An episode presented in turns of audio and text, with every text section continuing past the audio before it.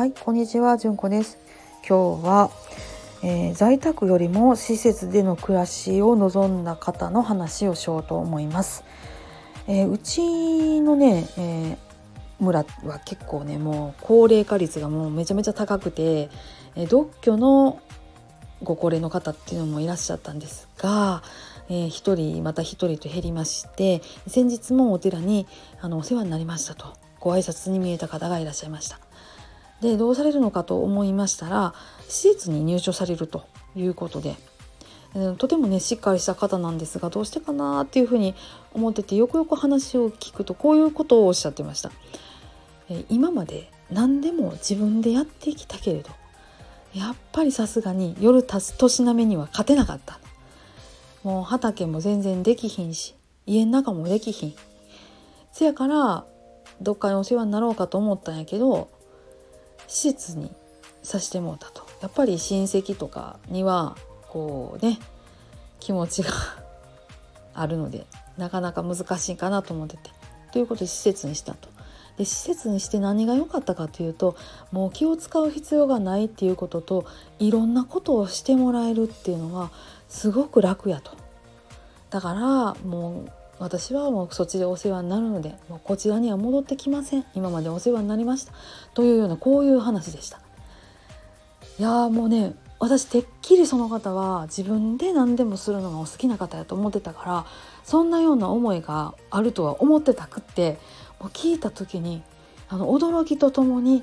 なるほどとも思いました。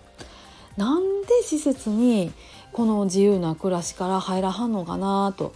いろんなことが決められてるところでね暮らすのって窮屈やないかなっていうふうに思ってたんですけど逆にそうやって何でも自分でやってきはった人がもうええ加減私の世話を誰が焼いてほしいと思はった時にお頼りするのに本当に頼らせていただけるとこなんやなっていうのが腑に落ちていやーありがたいことやなというふうに思いました。皆さんねいろんな思いでいらっしゃるんだなっていうのが改めて思いましたしで在宅がいいっていうふうに私も思ってたし厚生労働省もどっちかっていうと施設に入所するのではなく在宅へ在宅へっていう風な流れを言ってるっていうことがあるのでそうなんだなと思ってましたんですけれどもやっぱりそういうふうにどなたかに頼るっていうことができる場所やっぱり大きいなと思ったのでなんかね私自身も病院で働いてていいのかなっていうふうなこともあったんですけどやはりそれを必要とされてる方がいるっていうこともあの思い直す機会になりましてうんいろんなことがあるなと思いました。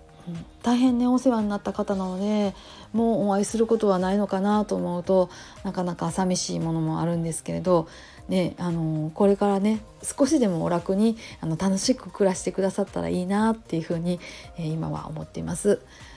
本当にねあのここのあざに寄せていただいた時にお世話になった方なので、うん、ようよう肩の荷が下りたかなって思ったりした出来事でした。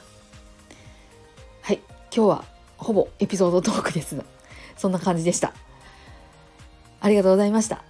じゃあまた聞きに来てくださいね。皆さん今日も安穏な一日をお過ごしください。それではまた。ごきげんよう。